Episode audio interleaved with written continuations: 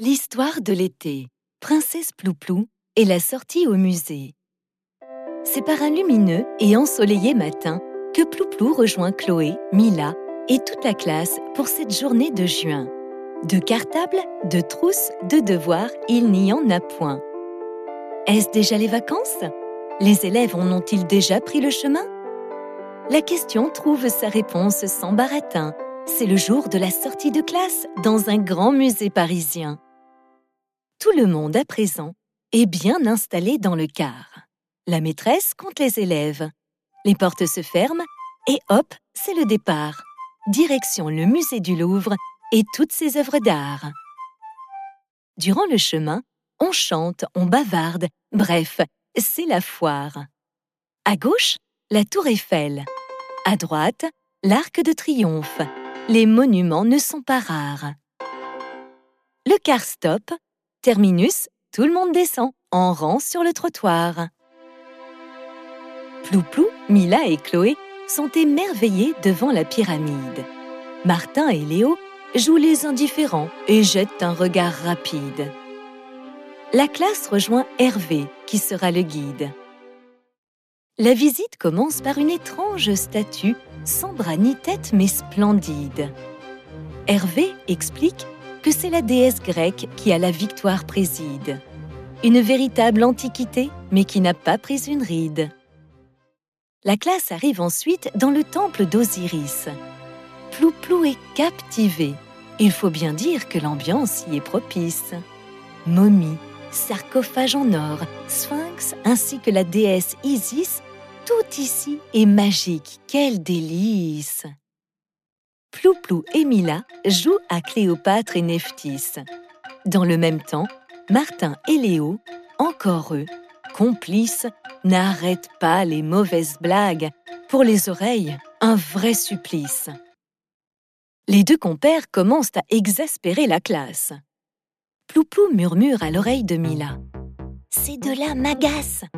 Comment peuvent-ils continuer leurs grimaces dans un endroit si beau? Il ne manque pas d'audace. La princesse décide, sur ces deux individus, de faire l'impasse et de ne pas se laisser gâcher son plaisir devant tant de grâce.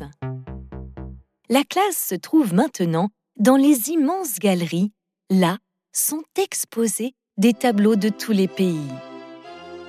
Plouplou est captivé par les couleurs, les visages, la lumière, un vrai paradis les princesses s'arrêtent devant le sourire de la Joconde de De Vinci, sont stupéfaites de la grandeur des noces de Cana par Véronèse, peintre d'Italie. Martin et Léo, encore eux, troublent ces instants par d'incessantes railleries. Hervé donne des explications sur une toile du peintre Géricault. Elle décrit le triste naufrage de la Méduse, c'est le nom d'un bateau. La peinture est très sombre, mais que c'est beau Encore une fois, Martin et Léo se distinguent par une boutade de trop. Il ah, n'y a pas de méduse sur ce tableau. Nous, on préfère l'appeler le radeau du bigorneau. La princesse ne peut plus contenir son chagrin et sa colère. Tel un cri, elle sonne la révolte non pas du Caire, mais des élèves, ces plouplous guidant le peuple de la classe entière. Vos blagues ne sont que des contes barbares. On dirait deux clowns au cirque, c'est un calvaire. Plouplou est l'allégorie de la justice. La classe soulagée va déjeuner sur l'herbe, une première. Quant aux deux comiques, leurs boutades sont devenues l'arlésiennes. Quelle affaire La visite se poursuit tout l'après-midi par les sculptures. Raphaël, Michel-Ange se présentent sous leur plus belle parure mais déjà, il faut reprendre le car pour rentrer. Le musée annonce sa fermeture.